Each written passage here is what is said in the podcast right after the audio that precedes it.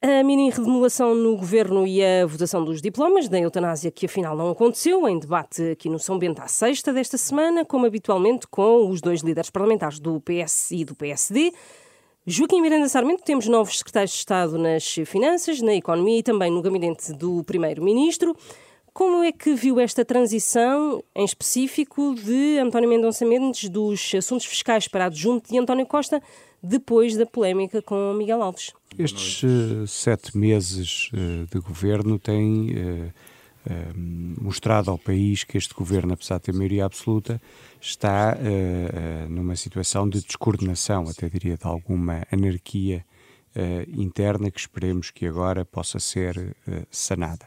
Tem sucedido as, por um lado, as demissões ou, pequenas remodelações, não só do Secretário de Estado, mas também já da Ministra da Saúde, e o caso de Miguel Alves, como nós tivemos a oportunidade de discutir aqui há algumas semanas, foi um caso bastante grave e que em nada prestigiou as instituições. Foi de facto uma situação lamentável, sobretudo porque o Primeiro-Ministro conhecia a situação do Dr. Miguel Alves antes de o quando o convidou para uh, secretário de Estado. Relativamente ao Dr. António Mendonça Mendes, porque eu tenho estima e simpatia pessoal, tem agora a tarefa de uh, coordenar uh, fazer a coordenação do governo. Veremos o novo secretário de Estado dos Assuntos Fiscais é um subdiretor-geral da autoridade tributária, mas alguém que também tem poucos anos de experiência na máquina. Vamos uh, aguardar para ver se de facto esta remodelação uh, põe um ponto final nesta um, confusão que tem existido uh, dentro do governo, até porque a situação mais grave depois daquela que envolveu o Dr. Miguel Alves foi a situação do despacho do ministro Pedro Nuno Santos, que depois foi revogado no dia seguinte, que deu uma demissão que depois já não era demissão, uh, e aí foi a autoridade do primeiro-ministro que foi colocada diretamente em causa, e aí não houve remodelação, quando se calhar se, se, se exigiria essa, essa situação. E, portanto, esperemos que uh, os próximos tempos possam ser diferentes daquilo que foi esta confusão dos últimos uh, sete meses do ponto de vista de, da atuação do governo e da falta de coordenação política que o governo tem demonstrado. Eurico Brilhante Dias, eh, o facto de uh, ser irmão de Ana Catarina Mendes e a partir de agora uh, António Mendes uh, e Ana Catarina ambos trabalharem diretamente com o Primeiro-Ministro não é ilegal, bem vistas as coisas, mas vai aqui um pouco ao arrepio de explicações que o gabinete de António Costa deu há uns meses ao Jornal de Notícias após a nomeação de ambos para o governo era inevitável uh, uh, ambos serem, fazerem parte do, do, do, gabinete de António Costa, ambos são adjuntos? Essa também não é uma questão que me pareça muito relevante. Eu, eu acho que o Sr. Presidente da República acabou por colocar as questões no sítio certo. se fosse uma questão que fosse manifestamente generalizada, seria algo que nos devia preocupar a todos. Uh, agora, no caso do, dos, das duas personalidades em questão, são pessoas com uma já vasta, poderíamos dizer assim, já vasta carreira política, com desempenho de funções em diferentes planos, que os portugueses conhecem bem e que ainda a semana passada estiveram os dois juntos, ah, lado a lado, literalmente lado a lado, a, a defender o orçamento de Estado e a proposta de orçamento e a discutir as alterações que foram sendo feitas pelos diferentes grupos parlamentares. Mas não eram ambos adjuntos do Primeiro-Ministro. É verdade, e tem razão, não eram ambos adjuntos. Uh, o secretário de Estado adjunto depende diretamente do Primeiro-Ministro, tal como a Ministra adjunta, uh, mas tem uma função essencialmente de coordenação ao, ao nível das, das, políticas que vão sendo desenvolvidas nos diferentes ministérios e fazendo a ligação à, ao gabinete do Primeiro-Ministro, e portanto é uma função que eu conheço bem enquanto secretário de Estado, quando fui secretário de Estado, e quando, por exemplo, o atual secretário de Estado dos Assuntos Europeus era secretário de Estado adjunto. A senhora ministra tem uma, tem uma, ligação, tem uma ligação mais forte ao Parlamento, é ministra adjunta e dos Assuntos Parlamentares.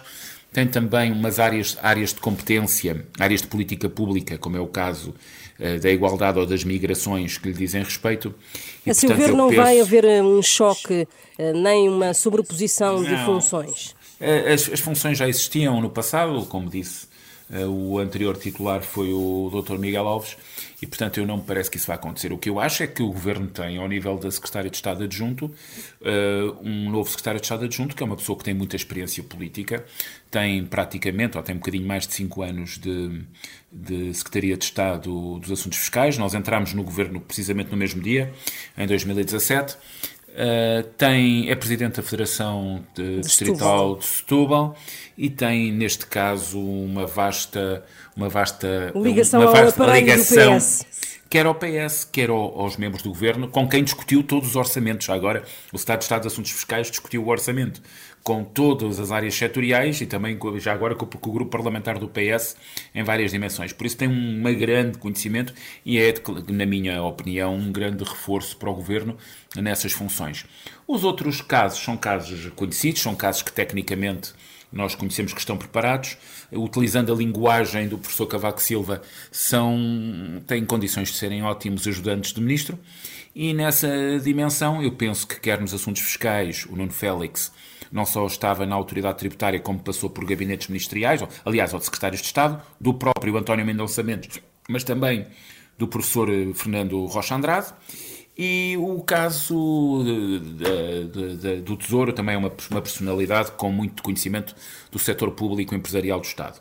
No caso da economia é, é, é diferente, foi uma opção. Há aqui um seu... arrumar de gavetas depois da polémica em torno do IRC. Era uma coisa que eu também gostava de é trocar impressões com Joaquim Miranda Sarmento. Sim. É uma opção do Sr. Ministro, mas podemos ir lá mais à frente então. Sim, Sim. não deixa de ser curioso que quando a polémica uh, se instalou um, o Primeiro-Ministro não atuou, nada disso sobre, sobre o tema, deixou que os dois secretários de Estado do Ministro da Economia se pronunciassem contra aquilo que o Ministro da Economia tinha dito, mas também o Secretário de Estado dos Assuntos Fiscais, que agora transita para Secretário de Estado adjunto do Primeiro-Ministro. E, portanto, não deixa de ser uh, curioso que, por um lado, o Ministro da Economia aparentemente sai reforçado porque os dois secretários de Estado e, e, gosto de ver o Eurico Brilhante Dias a citar o professor Cavaco Silva.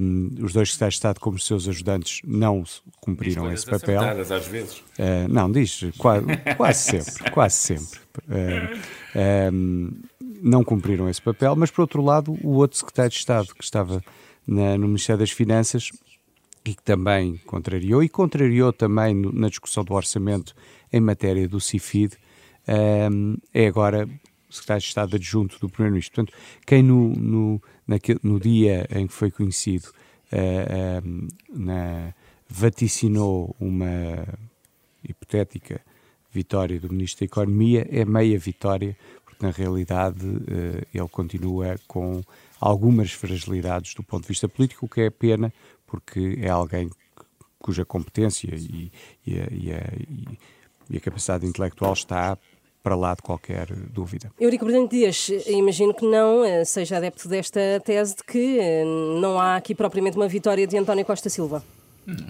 As vitórias são do governo e são dos portugueses. Não, o que é manifesto é o evidente é que eh, essa aparente contradição de que fala o Joaquim Miranda Sarmento é, apenas significa que as pessoas não saíram por delito de opinião.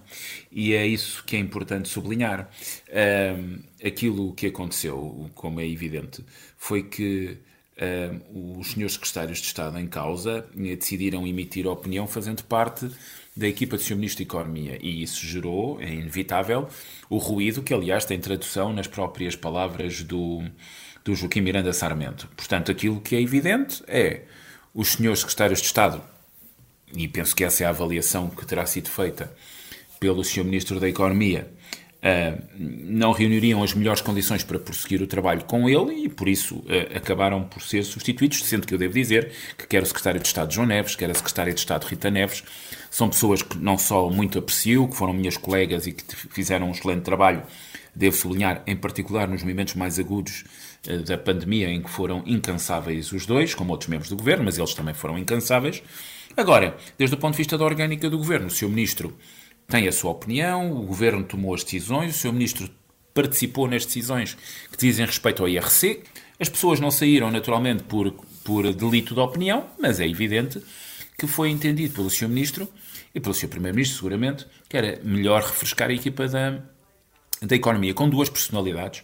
Aliás, uma delas foi meu aluno, ainda uh, no Executive MBA no ISCTE há, um, há uns anos, que é o Dr. Pedro Celini, o que eu conheço há bastantes anos e é um dos técnicos mais reputados do sistema de incentivos à, competitividade e à internacionalização que temos em Portugal. O Dr. Pedro Celini é uma pessoa muito qualificada nessa área.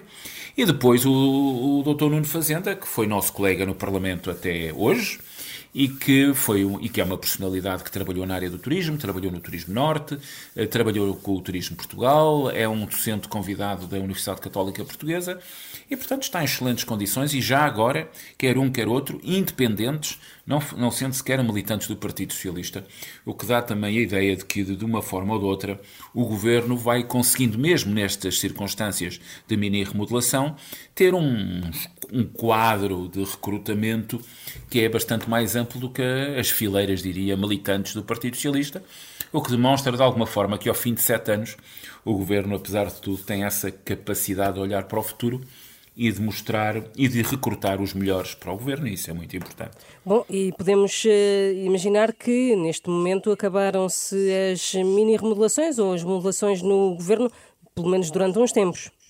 Eu, eu não diria que acabaram. Repara, o, o uh, tem-se feito muita menção, é que já saíram oito, oito membros do governo. Aliás, uma, a primeira a pessoa que saiu deste governo, a primeira personalidade, saiu por razões de saúde, como se sabe, que era a senhora Secretária de Estado da Igualdade, a professora Sara Guerreiro, que manifestamente não pôde continuar por razões pessoais que não quero uh, explorar mais aqui, porque são naturalmente de natureza exclusivamente pessoal.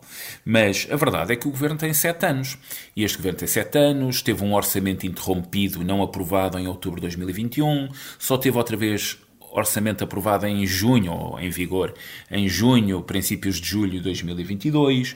É, o, o, o doutor eh, Mendonça Mendes, António Mendonça Mendes, é membro do governo há praticamente cinco anos. O, o Dr. João Neves e a Dra. Rita Marques também já eram membros do governo desde 2019 e, portanto, é normal que em alguns desses lugares específicos, o mesmo aconteceu com a Dra. Marta Temido, com o Dr. António Lacerda Salles, pessoas que deram um grande contributo ao governo, que foram muito importantes, mas é normal que o governo vá refrescando as suas, as suas equipas, que faça ajustamentos orgânicos e não devemos olhar para estas circunstâncias com grande dramatismo. Este governo que tomou posse em abril deste ano, em finais de março, princípios de abril deste ano 2022, é o governo, é o terceiro governo do Dr. António Costa. É um governo que tem já muitas personalidades, ou poucas personalidades, que tenham começado em 2015. Tem o mesmo Primeiro-Ministro, tem um programa sufragado, mas naturalmente, nas mais diferentes áreas, vai tendo novos protagonistas. E não devemos uh, estranhar muito. O importante é que a política continue, a ser a mesma, que a, que a base, eu diria, a base programática é a mesma, as opções de política, no essencial, há que dizê-lo, eh, são as mesmas e é isso que é fundamental uh, no governo. Estas mini remodelações acontecem e, e, devo dizer que devemos, devemos olhar para elas sem grandes dramatismos. Deixe-me uh, só para encerrar este tema, Joaquim Miranda Sarmento uh, dá como encerrado o PSD esta remodelação do governo ou a tendência para o, o, haver um novo refrescamento, tendo em conta o que se passou nos últimos oito meses? Bom, deixe-me em primeiro uh, lugar dizer que compreendendo a, a, opinião do, do Eurico Brilhante Dias, uh, dificilmente olhando para o governo que tomou posse uh, no início desta legislatura e sobretudo para a equipa de ministros, se poderá uh, entender que é um governo com uma grande abertura à sociedade civil e aos independentes. Quer dizer, é sobretudo um governo formado por pessoas da militância do Partido Socialista. A Ministra não... da Ciência é uma boa, é um Ministra da exemplo. Ciência e o ah, Ministro da Economia, mas são, mas são as sensatas. Em todo o caso, centrais da governação. Em todo o caso, relativamente àquilo que se vai passar nos próximos tempos, aquilo que nós esperamos é que o governo tenha a estabilidade que a maioria absoluta que os portugueses lhe deram lhe deveria conferir. E aquilo é que, que nós vemos é que os portugueses fizeram uma escolha por essa estabilidade e que o governo não é capaz de garantir essa estabilidade do ponto de vista da governação. E, portanto, aquilo que nós esperamos para o futuro é que, de facto, uh, uh, estes casos e casinhos que são gerados pelo governo e que depois perturbam toda a sua atuação uh, derivada da falta de coordenação que tem, que tem existido, possam, de facto, cessar e que o governo se, com, se concentre naquilo que é as políticas para responder aos desafios que o país tem. Vamos mudar de tema. Eurico Brilhante Dias, é a terceira vez que é adiada a votação do texto de substituição uhum. da eutanásia. O Partido Socialista tem assim tanto receio de um veto do Presidente da República ou de um chumbo do Tribunal Constitucional? Não, não vamos lá ver. Pareceu-nos relativamente óbvio que o, o chumbo que o Tribunal Constitucional uh, deu à primeira iniciativa, já noutra legislatura, foi um chumbo que teve uma resposta muito positiva no texto que foi uh, votado na legislatura passada, já no fim da legislatura passada. O veto, Sr. Presidente da República, o último, diz respeito fundamentalmente a um conjunto restrito, mas ainda assim relevante sempre, porque estamos a falar de uma lei, de inconsistências, eh, eu Redação diria... até consistências de redação. E essas consistências de redação têm que ser removidas. E essas inconsistências de redação obrigam-nos a ter uma atenção muito cuidada quando manifestamente não tem havido abertura para resolver alguns desses problemas pontuais em sede de redação final, que é uma sede que ocorre depois da, da, votação final global.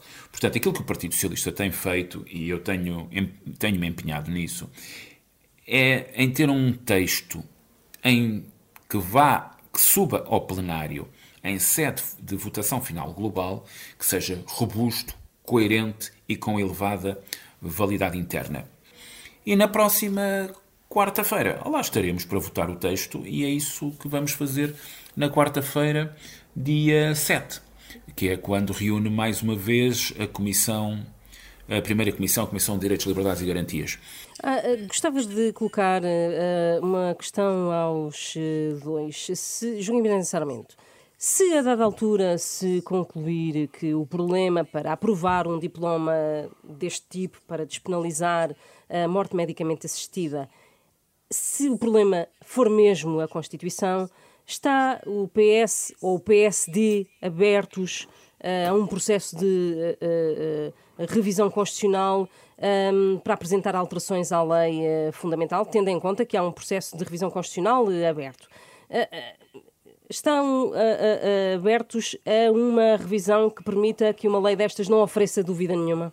Este é um tema bastante delicado e, e, e, basta ver aquilo que foi o debate no Parlamento em junho, quando, quando foi votado, e as posições cada, cada interveniente, sendo a favor ou contra, teve de, de, de, equilíbrio, e devo aqui esclarecer que eu votei contra e voltarei a votar contra, mas compreendo uh, uh, alguns dos argumentos de quem uh, vota favoravelmente, e acho que quem vota favoravelmente também compreende, foi isso que eu retirei desse debate, foi uma das coisas que eu retirei desse debate, quem vota a favor também compreende muitos, muitas das objeções de quem vota contra. Se houver questões constitucionais, ou mesmo que não haja questões constitucionais, este é um debate que deve ser feito na sociedade portuguesa e não meramente na esfera do, do Parlamento ou dos dois partidos que podem fazer a revisão constitucional, o PSD e o PS. E, portanto, há aqui um caminho uh, que eu acho que ainda é longo, se, se de facto isso verificar. Esta é uma matéria com uma delicadeza tal que, eh, se se colocarem questões de natureza constitucional, eh, deve haver um amplo debate eh, na sociedade e não apenas entre os dois partidos. Não é uma matéria, parece-me, que tenha a mesma dimensão de outras matérias que essas sim estão em discussão na Comissão de Revisão Constitucional, que tomará posse em breve. Eurico Brilhante Dias. Eu não me parece que a questão se coloque e, e, digo porquê? Porque se tivermos em atenção que o Tribunal Constitucional tinha estabelecido bem, eu diria, o perímetro em que uma lei desta natureza respeitava a Constituição. Esse acórdão estabelece as condições objetivas em que, para nós, um princípio básico que é uh, uma vida não é violável, não é? Portanto, esse é um princípio básico e que está na nossa Constituição, em que, mantendo esse princípio, que é um princípio nuclear uh, do nosso grande consenso social, que é a Constituição da República, uh, como é que um, uma lei desta natureza podia respeitar esses limites?